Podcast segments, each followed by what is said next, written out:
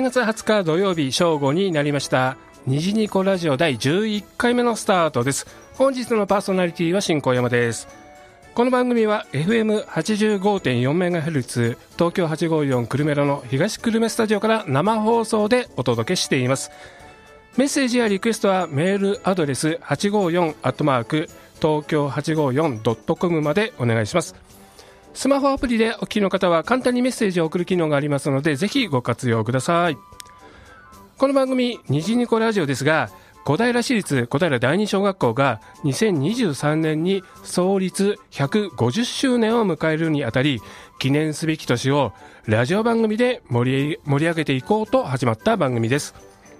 150周年の記念番組ですので1年間の期間限定で放送いたします。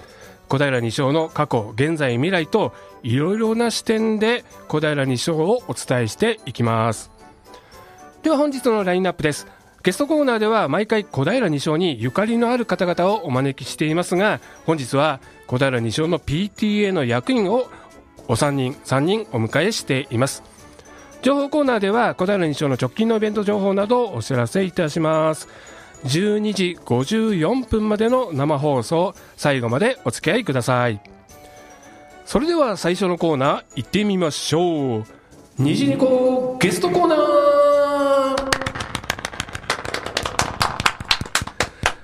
ということで、えー本日は小平西署の PTA の役員をお三人お迎えしています。では自己紹介をお願いしたいと思います。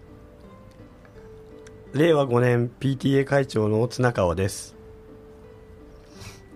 会計の設楽と申します。同じく会計の松本と申します。という3人をお招きしています、えー PTA 会長の綱川大輔さん。で会計の設楽文則さん。同じく会計の松本学さんの3人です、え3人どうぞよろしくお願いします。よろしくお願いします。よろしくお願いします。設楽さんどうですか？緊張してますか？き 緊張しますね。松本さんいかがですか？もう声が上ずって。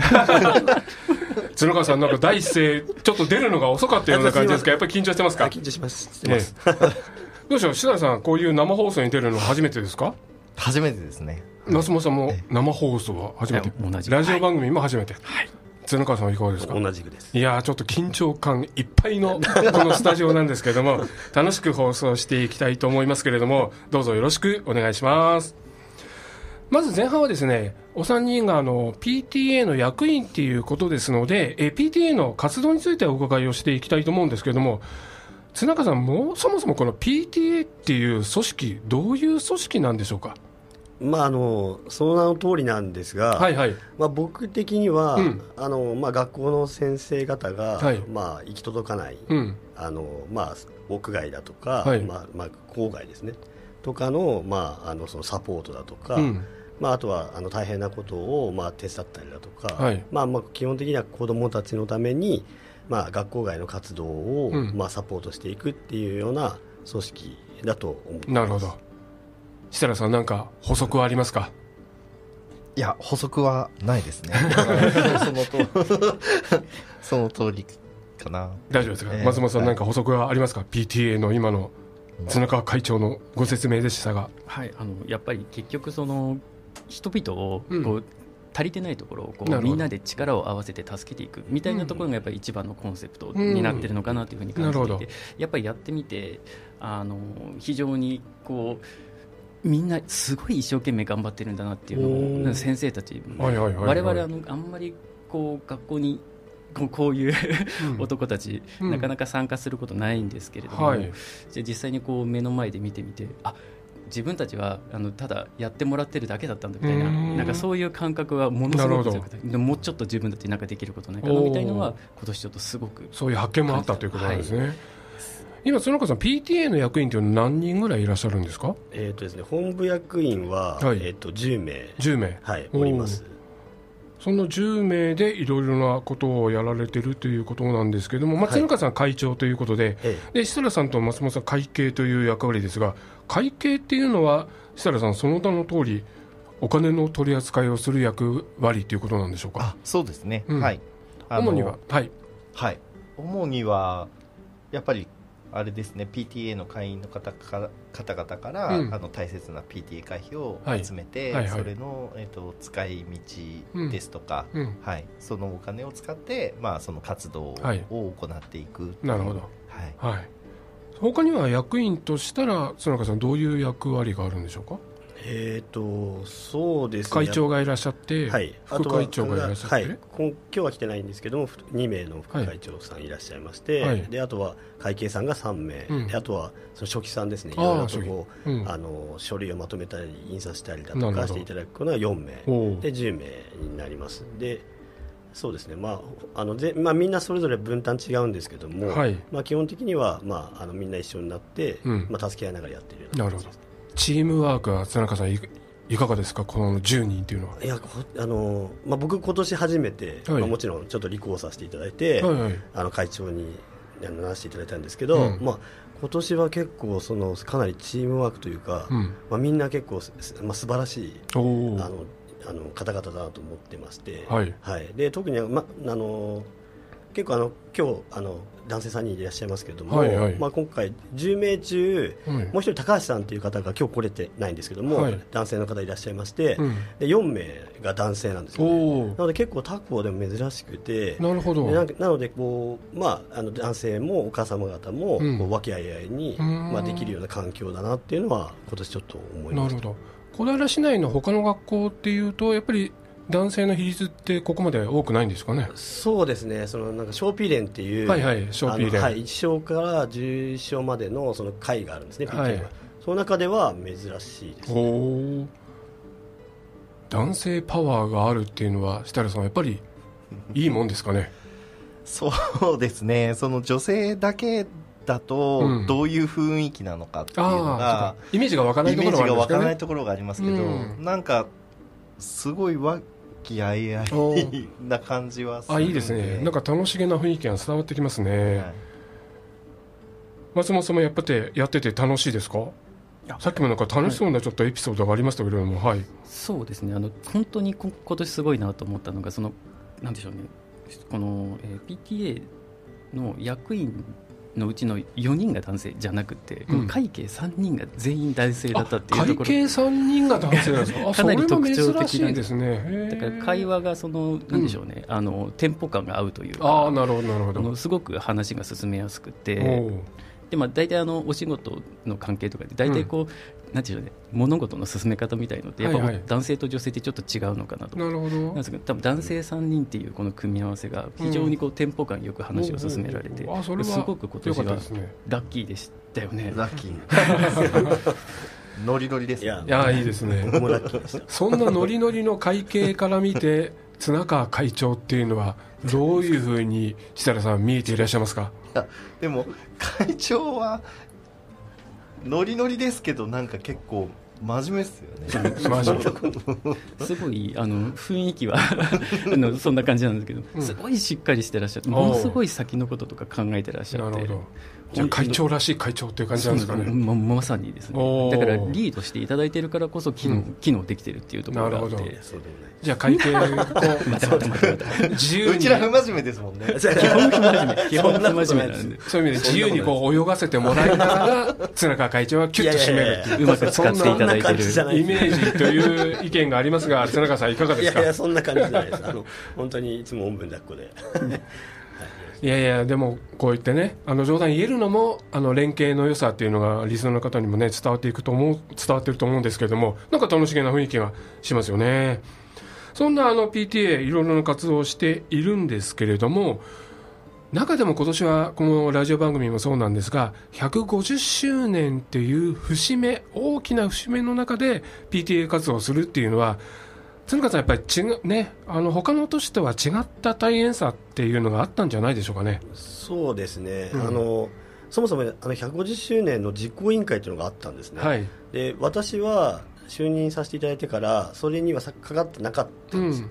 ただよどうしてもその、えっと、人手だとか、はい。どうしてもやっぱり150周年実行委員も PTA もボランティア組織なんで、はいやっぱりこう人を集めたりだとうんかしなきゃいけない手前、はい。やっぱりその我々も連携をして、うんあの150周年の方に、まあ、かからせていただいたはい。手前、やっぱり今年はそのダブルで BT 活動と150周年っていう、うん。あのイベントのダブルであのいろいろとこう動いたのでなるほど。確かに忙しい年ではあったかなとは個人的には思います。そうか通常の PTA 活動はありながら、はい。それにプラスアルファで150周年活動みたいなのがこうパラレルで動いていくって感じですね。ね。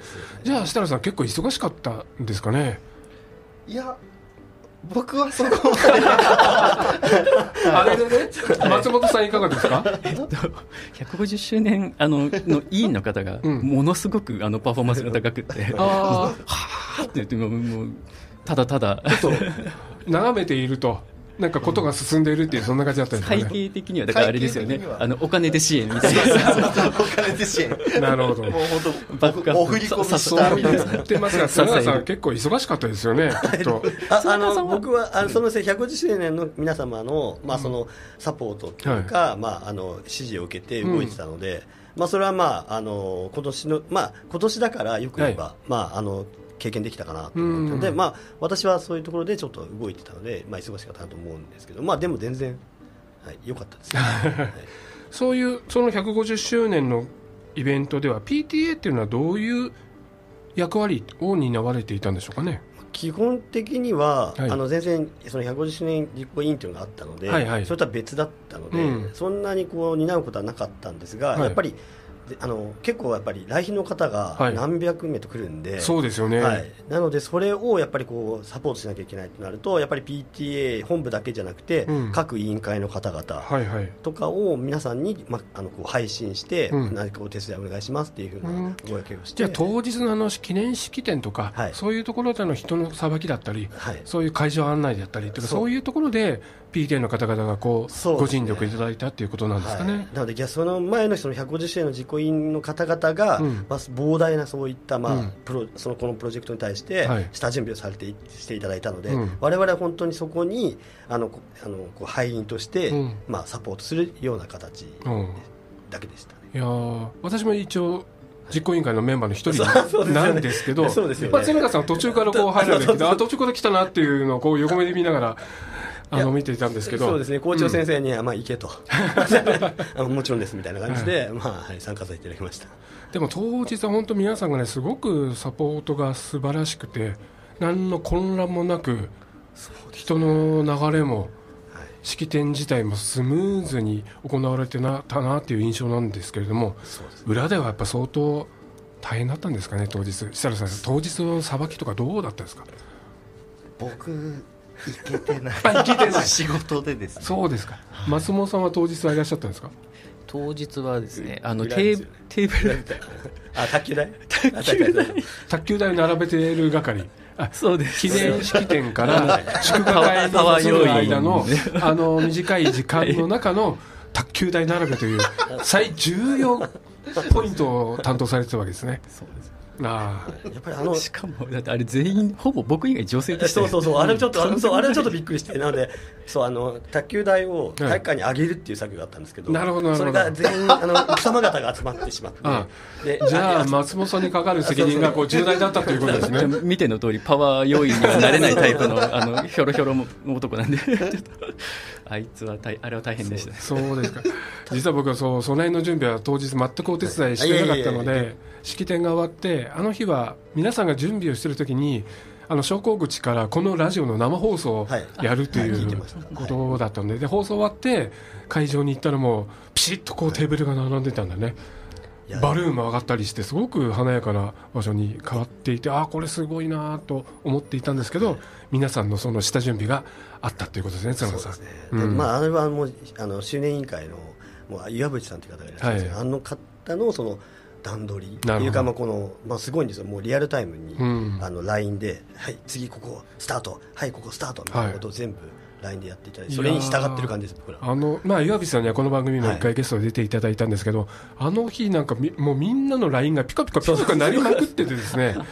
僕はララジオ放送中にもあちこちで LINE のはあの着信音があってあこれすごいことが起こってるんだなって想像してました そういうねあの裏話もあるんですけども、まあ、それと別にあの通常の PTA 活動っていうのもあると思うんですけども通常の PTA 活動っていうのは綱川さんその150周年以外の活動っていうのはどういうものを具体的にやられてるんですか、まあ、基本的には、はい。そのやっぱりあの学校ののイベントとかの、うん。やっぱりあのボランティア、まあ運動会であれば、はいはい。やっぱり先生方では回らないので、はい。そういったところの,、まあ、あのお手伝いですね、はい。であとはあの郊あの郊外の例えば立番だとか地区員の方々が非常にすごい動いて通学路にね朝はい。立ってくれてたりしますね、そうですね、うん。でやっぱりこう変ないろんな方いらっしゃいますので、はい。なのでやっぱりそういうことから子どもたちを守るために、はい、最近なんか不審者不審者情報も多いですもんね。そうですね。あちこちでこういう人が出たなんてやっぱりそういうところで子供を守るっていうそういう役目のお手伝いもこう PTA がされてるってことなんですね PTA 活動をしていて設楽さんなんか苦労するっていうことございますか？そうですね。やっぱり一番の苦労は PTA 活あ自分のその今うん。やってる仕事と、はい。そのこう PTA 活動うん。のその時間の調あ整だったりとか。両立が難しい、うん。そうですね。さっきも、うん。あの150周年の,、はい。あのしこう手伝いとかが仕事の都合でできなかったとかありましたけどうんやっぱそういうところが一番苦労するポイントなのかな。なるほど。ワーク・ライフ・バランスなんて言いますけど、まあ、なかなかそのバランスを取るって難しいですよね、その辺でやっぱりその時間を作るのに苦労されてるっていうことですね。そうですね。松本さん、いかがですか、PTA 活動で何か苦労することってございますか？いやそうですね。やっぱ同じように、うん。あの時間の調整っていうところにやっぱり苦労するところあったかなと思います。やりたいことが出てくれば来るほどそうか、そうか、とそこに捻出する時間をやりたいアイデアは こうどんどん出てくるけど、自分の使える時間は限られていて、どこまでそこに時間を投下できるかっていうのは、なかなかそれ、悩ましいですね。そう投下したい。でもみたいな。ねね、仕事もあれば、家庭のこともあればということで、そういう声って、やっぱり津中さん、たくさん聞かれますか、その辺の時間が捻出できないなんて声。そうですね。やっぱりこうやらなきゃやらなきゃって思っていても、仕事も、まあ、残っちゃうし、はい。ただどうしてもそのあの、まあ、学校に行かなければできない仕事ももちろんあるんですけども、うん。PT として、まあ、ただ、はい。あの外でもできるんで、まあ、そういうのをちょっと時間調整しながら、うん。まあ、少しずつ少しずつやっていく形ですねなるほど。今だとあれですねリモートでなんとかとかいろいろできることが増えてきたので。会議なんかリモートでやる場面も多くなってきてるんでしょうかね。うん。過去の昔の人たちって結構大変だったんじゃないかなと思いますね、あー全部紙ですからね。そうですよね、今、本当、インターネットでピュッと送れば、みんな同時に見れて、で、ズームでお話ができるみたいな、そんな形ですから、やっぱ PTA 活動も時代とともにやり方もずいぶんずいぶん変わってきてるんだなということでしょうかね。変わるべきですね、うん。今年書記さんすごいですよはい、ね、書記さんはすごいです、今年の書記さんは全部その、ね、あのデータ管理というか、おネットで全てそういった紙媒体、紙ベースのペーパーレスもう全部電子化されたってことですね、はい。それがすごかったですね。もういやー素晴らしい、誰かがきっかけでね、やってくれないと、そうなんですよ、誰が紙からの転換で進まないですかね、じゃあ今年は2023年、いい転換期になったっいや、てことですね。かなり、かなり楽になってるはずです。いやー初期さんありがとうございます。本当ありがとう、一方で苦労話は他にあの楽しかったこともあると思うんですけど松本さん PTA 活動で楽しかったなっていう思い出印象何かありますか？いやもうあのやってることすべてが楽しいと言っても過言ではないおーすごい あのまずそもそもこういったあの素敵なコミュニティをまずあのうんこう組めたっていうとあころもあなるほど。あの素晴らしい、まずもう最初から楽しかったです、あー このメンツから楽しかった、やってることもあの先ほどももちろん申し上げました通り、あの子どもたちに関わる時間とか、はいはいはい。それから学校に関わる時間って、あまりあの今までは取ることができなかった、うん。まあ、取ることができなかった取る気がもしかしたらなかったのかもしれないんですけど、はい。今、こう改めてこういうふうに参加してみて、うん。いやー、本当、学校楽しいあな。あいいですね。先生とお話できるとか、まだ知らなかった世界がこう垣間見れた楽しさっていうのがやっぱあるんでしょうかね、とにかく楽しいですああよかったです。設楽さんなんか楽しかった思い出ありますか？えーとそうですね。もうほぼ松本さんが言った通りうんではありますね、結構すべて、はい、楽しくて。でなんですかね。もう本当にあんまり関わりたくないってずっとその前の年まで思ってたんですけどね、うん。面倒くさそうな印象あるからね。そうそうなんですよ、うん。ただまあやってみて全然そこのかなんていうか視点っていうか、うんガラッと変わってあまね。あそれは良かったですね。はい会長綱川会長こういうふうに楽しかったって言ってもらえると会長冥利につきますね。いやいや、私はもう楽しませていただいて、あまあ、もちろんあの活動もそうなんですけども、うん。やっぱり子どもたちと触れ合えることっていう、まあ、僕も全然興味なかったんですけど、はい。松本さんおっしゃったようにただやっぱり興味がすごい湧いてであとは今年やっぱりそのメンバーがすごい僕の中では救われたなというか出会えたなじゃあ本当いいチームワークで今年1年できたっていうことで、そうですね。本当に皆さんに感謝ですね。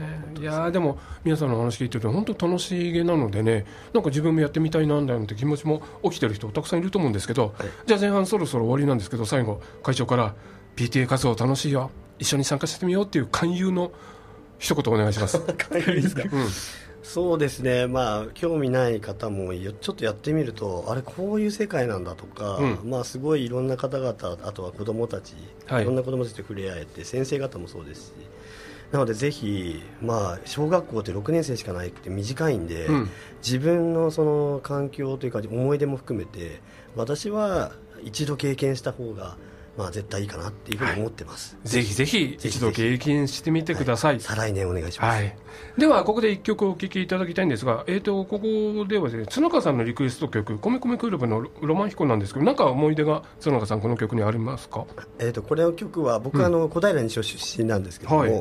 えー、とちょうどね6年生ぐらいの時に、うん。その時の当時の、えー、とえー担任の先生ではなかったんですけどはい。学校の先生に、あのキャンプ場を連れてってもらったんですよ、ええええでその時の夜に、うん。友達がうん。ちょうちょうどちょうどその時に CD ウォークマンが出たばっかで。CD ウォークマン懐かしいそう。でねそれに CD 入れて聴かせてもらった曲がこれでこの曲がもう夜夜中にみんなで男56人ぐらいでこうヘッドホンをこう奪い合いながらロマン飛行を聴いたっていう思い出があるんですどよそれが青ずーっとこ春うのわ思い出ですね。そんな思い出がいっぱい詰まった曲「えー、米米クラブのロマン飛行」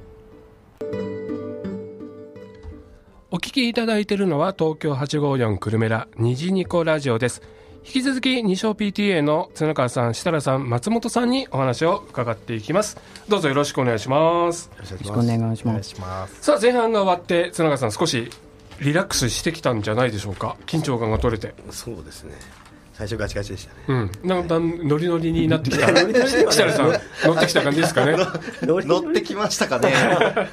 松本さんはもう前半ずいぶん喋っていただいたんでももうエネルギー切れです。う後半もまだまだよろしくお願いします。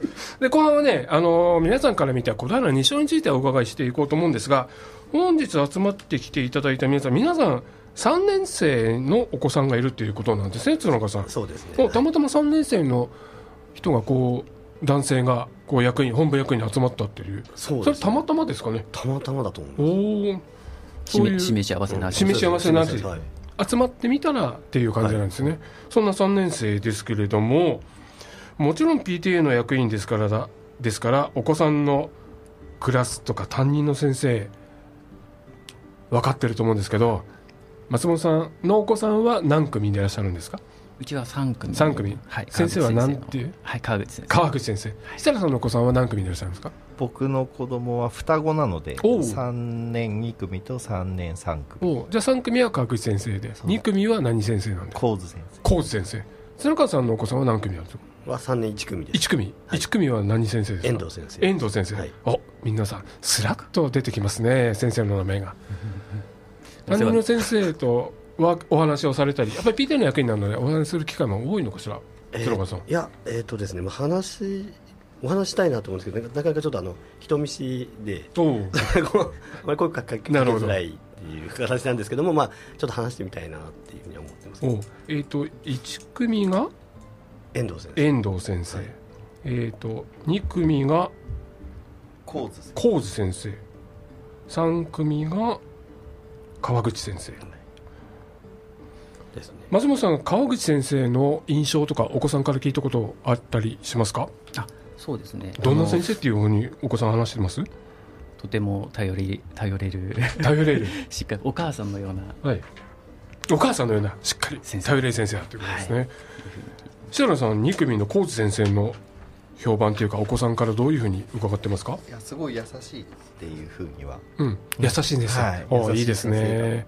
聞いてます角川さん遠藤先生の評判感想とか聞いてますか？えーとまあ、娘からはまあ優しいって今すごい優しい先生ですとか、うん。あとは、まあ、あの男男の先生なんで、はいはいはい。まあ、あのい結構イケメン。イイケメンで。はい、でびっくりしたのが、うん。お正月にはい手書きで、あの年賀状をくださったんですそれすごいちょっと感動して、手書きで。はい、本当はちょっと今日お礼言いたかったんですけど、うん。なかなかちょっと言えなくていやじゃあこのこの場を借りてあのお礼言っちゃってください。あ遠藤先生いつもありがとうございます。いや手書きでっていうのはなかなかできないですよね、はい。素晴らしい。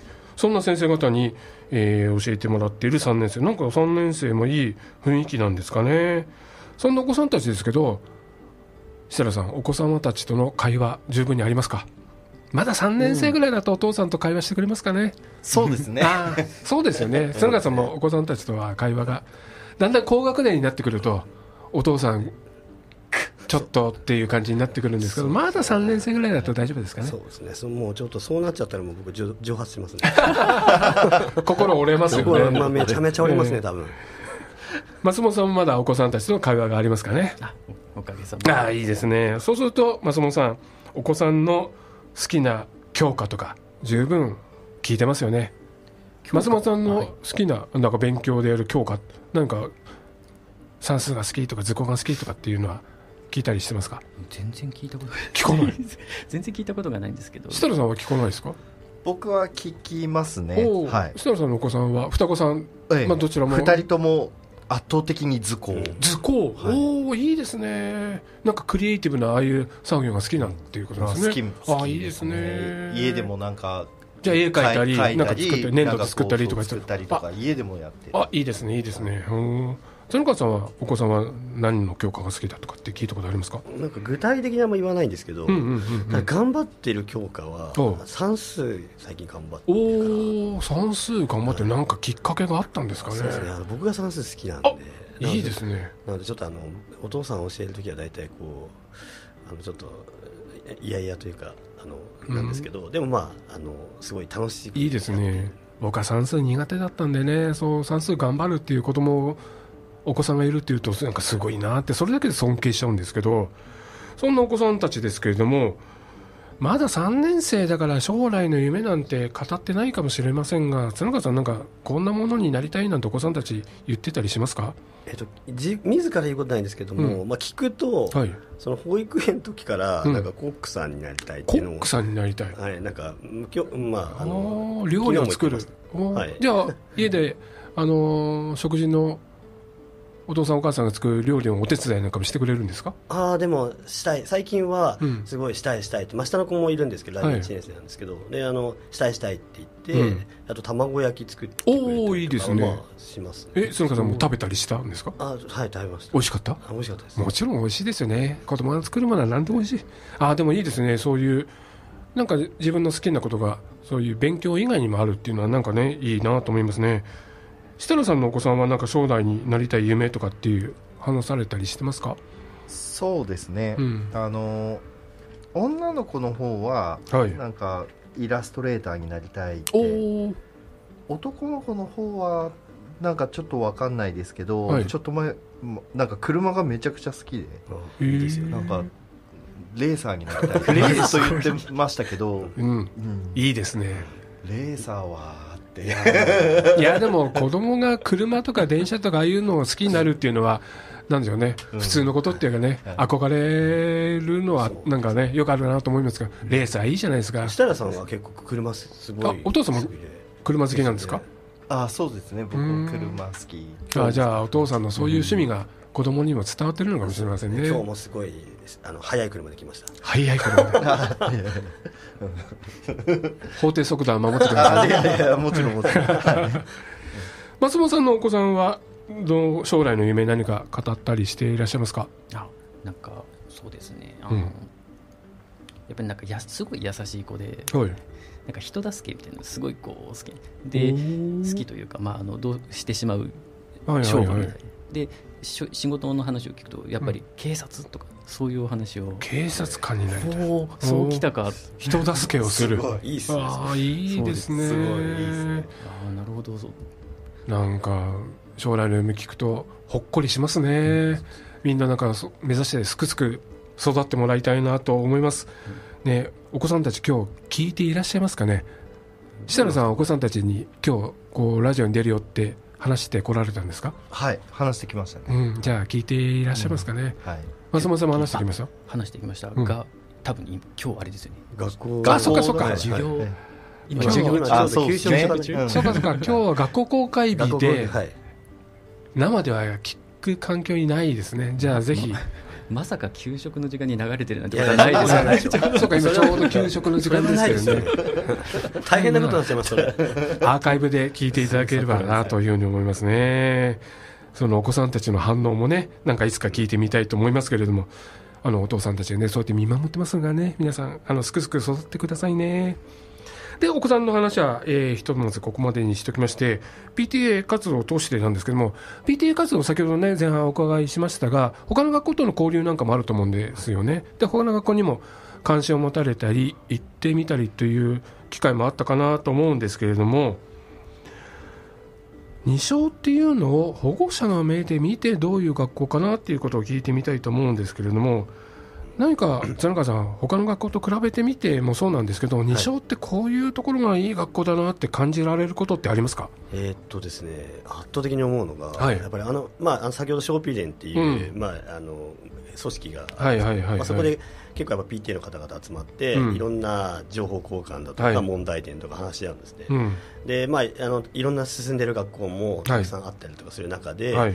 やっぱりその保護者の方々がうん。二小に関しては非常にこう理解というか、はいはいまあはい優しいというか優しい。なんていうんですかねうなんかどこうなんかおあのすごいあのやまあ皆さんこう子供目線でうん。見守っていただいてるなっていうのは非常にやっぱり他校から比べると、まあ、それは二小の良さかなっていう、まあ、それはもちろん校風があると思うんですが、はいはいまあ、いろんな先生方とか校長先生の,、まあ、あの考え方とかあると思うんですけどもそれに皆さんこう賛同されてるのか、やっぱり二小はそういった今今年はですね今年僕があの全体的に思うことはそうでした。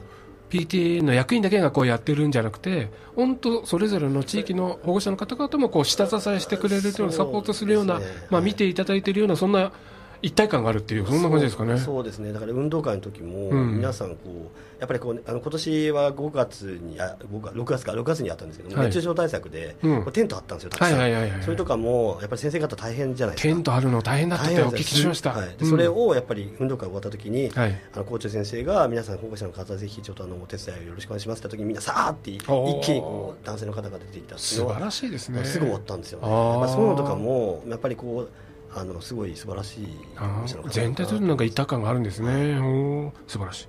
設楽さんいかがですか？二章こんなところがいいなとかってなんか保護者の目から見て感じることはありますか？そうですね。あのーあんまり他の学校を見る僕は見る機会がないので、比べられはでき比べられないんですけど、はいまあなんか子供たちを見ててすごくなんか明るくて元気いっぱい挨拶してとかってはいういう風なのはうん。すごく感じるので、いやーなんか子供たちが本当元気に挨拶してくれますよね、うん。二小の子供たちね、あれってなんか気持ちいいですよね、はい。おーそう。自分が子供の時にねあんなに学校で大人に挨拶してかったかなと思うとそう確かにそうですよ。ね絶対やってなかったけど、今の子供たちは、ちょっと廊下ですれ違うだけでもね、うん。おはようございますって、ああ明るく言ってくれるのは、確かにそうですね、二小の子供たち、すごく積極的にみんな声かけてくれますね、ん。あいいところかもしれない、ああありがとうございます。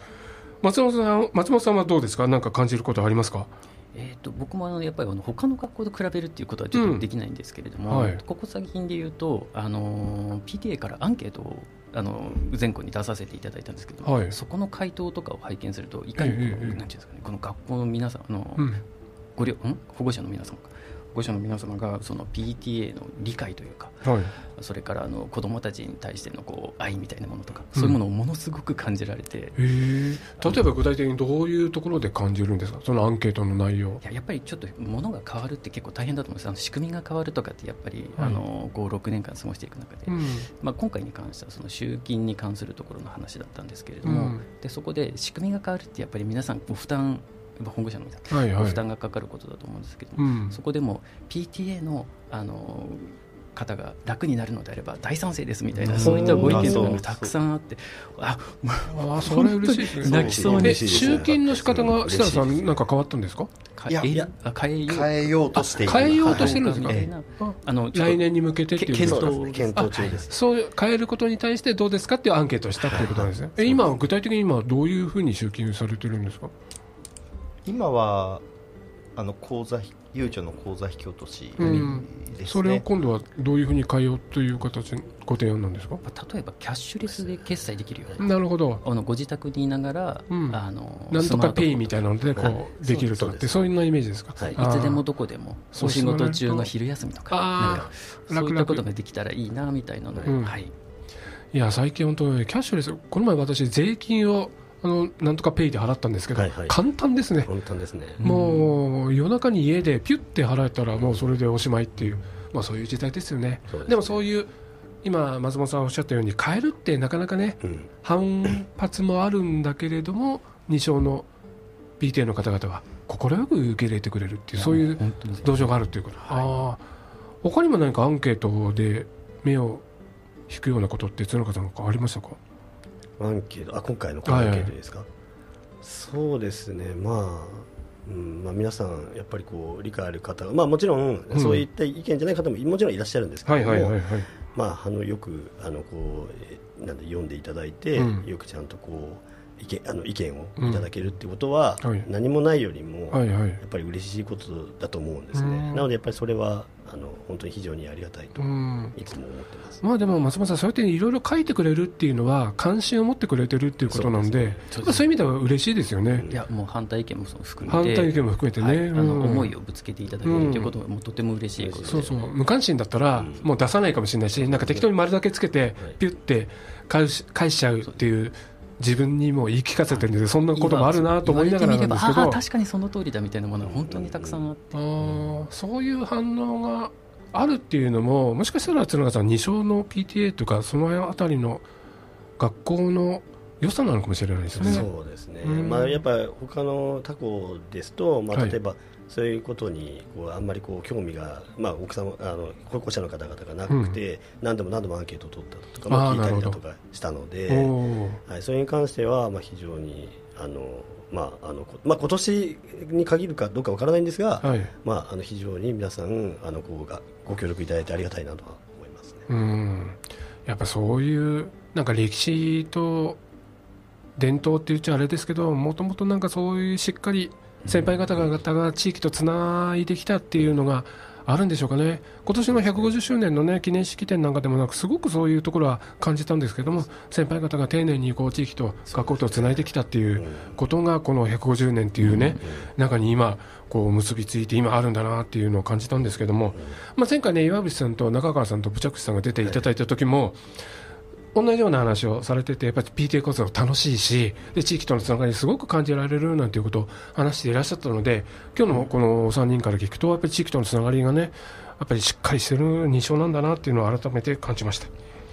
で、150周年を終えてなんですけれども、次は来年から151周年になるんですけど、次の200周年に向けて、もう僕ら、私なんかもう生きてないと思いますが、200周年に向けて、どんな学校にしていきたいかななんていうのを、ちょっと一言ずつもらいたいなと思いますが、綱川さん、いかがですか。200, えあの200周年に向け200周て年ですか？というか、小平二小、これからどういう学校にしていきたいなっていうことを一言もらえますか？はい。そうですね、まあ、あの来まあ今年が151周年、あ周年というか、151になると思うんですけど、はい。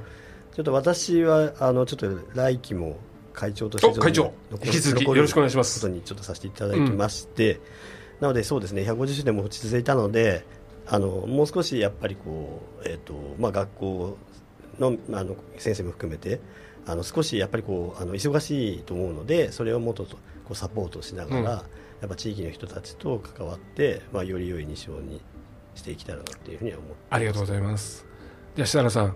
小平二小、どんな学校になっていっていってもらいたいか、一言お願いします。そうですね、まあ、150年続いてるっていう、うんもう本当に歴史と伝統のあるはい学校だと思うので、まあ、引き続きそういったなんかこう良い風土というか、はいなんかそういうものを、うんあのちゃんとこう残しながら、うんまあ、子どもたちも楽しんではい。あの過ごしていけるような学校になってもらったらいいかなというですね。はい。ありがとうございます。松本さんもどんな学校になってもらいたいか一言お願いします。そうですね。今ののこの良さみたいなものをもうずっと引き続きあの大切にとあの受け継いでいけるような、はい。そういうふうになっていけばいいかなと思います、はい、ありがとうございます。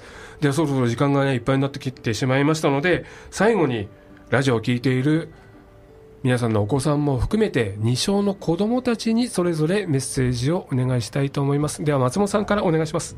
あはいそうですね。ないです。そうですね。あのじゃあ子どもたちに向けてっていう意味で言うとあの、はい。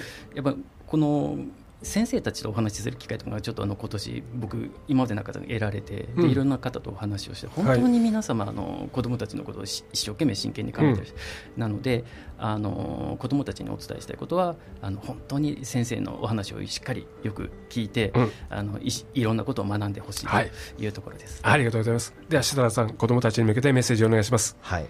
えっ、と、そうですね。とにかく楽しんで学校生活を過ごしてもらえたら嬉しいなと思います。はい、ありがとうございます。では、津中さん、締めに一言お願いします。えーそうですね、えー、とこあの子供たちに言えるのはあの小学校の思い出ってやっぱ一番僕残ってるんですよ、うん。なので、まあみ君まあ、君たちもというかに、まあ、子供たちそうだと思うんですけどもやっぱり小学校の思い出がやっぱり強いのでやっぱりねいろんなことがあの経験できると思うので、しっかりと6年間をあの過ごして思い出作りをたくさんしてほしいと思います。はい、ありがとうございました。では、ゲストコーナーはここまでです。本日のゲストは、津中大輔さん、設楽文則さん、松本学さんの3人でした。3人ありがとうございました。ありがとうございましたでは、ここで一曲お聴きいただきますが、設楽さんのリクエスト曲なんですが、設楽さん、この曲を選んだ理由、一言お願いします。